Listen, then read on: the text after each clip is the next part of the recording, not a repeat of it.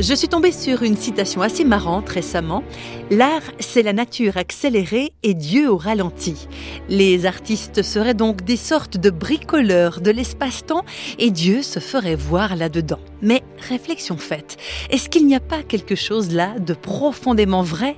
Par exemple, quand on est touché par une musique au point d'en pleurer ou quand on a le souffle coupé par un tableau, une sculpture, un paysage de rêve, c'est quoi qui résonne comme ça en nous dans ces moments-là Thierry Lenoir a sa petite idée sur le sujet. Il a assurément une âme d'artiste, il est musicien, il a également écrit plusieurs livres, il est aussi pasteur et aumônier. Dans tout ce qu'il fait, Thierry Lenoir est comme qui dirait quelqu'un de passionné. Je pense et je revendique le fait que je suis un être passionné. Oui, j'ai beaucoup de passion dans mon existence. D'abord, la, passion pour la vie, pour le vivant, pour l'auteur de la vie. Euh, la passion, évidemment, de rencontrer tous ces vivants. Et c'est sûr que euh, la passion de la communication bah, passe aussi, à mes yeux, par euh, d'autres modes de communication que l'expression orale. Et c'est vrai que depuis tout jeune, j'ai eu la chance de pratiquer euh, le violon. Bah, la musique est un moyen privilégié pour, pour communiquer. cette passion, je la vis pleinement.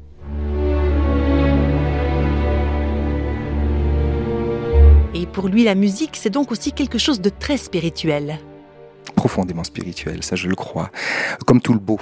Euh, dernièrement, je, discutais avec une, femme extraordinaire qui est Jacqueline Kellen, une écrivain, euh, et puis elle me disait, Dieu a trois chemins pour toucher le cœur humain, euh, A, B, C, A comme amour.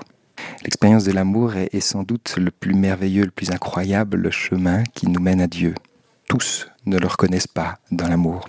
Il y a un deuxième chemin, le B, qui est la beauté. Alors c'est l'émerveillement dont je parlais, c'est la musique, euh, des, êtres qui se sont tout à coup confrontés à quelque chose de beau, que ce soit un, paysage magnifique, que ce soit tout à coup une œuvre peinte, que ce soit une musique, et tout à coup il y a ce grand frisson euh, spirituel qui les anime, tout à coup ils sont, ils sont confrontés à, la transcendance. Ça c'est le deuxième chemin.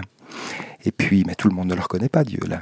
Et puis, il y a un troisième chemin qui est sans doute le plus douloureux, c'est qui est le chemin de la crise.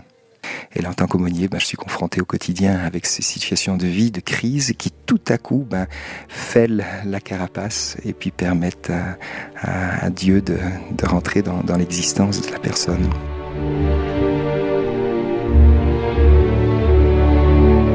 Et pour terminer, Thierry Lenoir insiste sur l'importance de l'âme humaine en faisant un parallèle avec l'âme d'un violon. J'aimerais juste rappeler que l'âme du violon, qui est cette petite pièce la plus insignifiante qui se trouve au milieu du violon, a une double fonction. D'une part, elle transmet les vibrations dans tout l'instrument et elle empêche la pression des cordes de briser l'instrument. Euh, ben, je trouve que c'est cela que l'on soit relié avec cette âme qui est justement le siège de notre émotion, le siège de notre intimité, qui est la présence divine, et eh bien que cette âme soit au, cœur de notre existence pour justement faire que notre vie chante et puis que la pression de la vie n'écrase pas notre existence.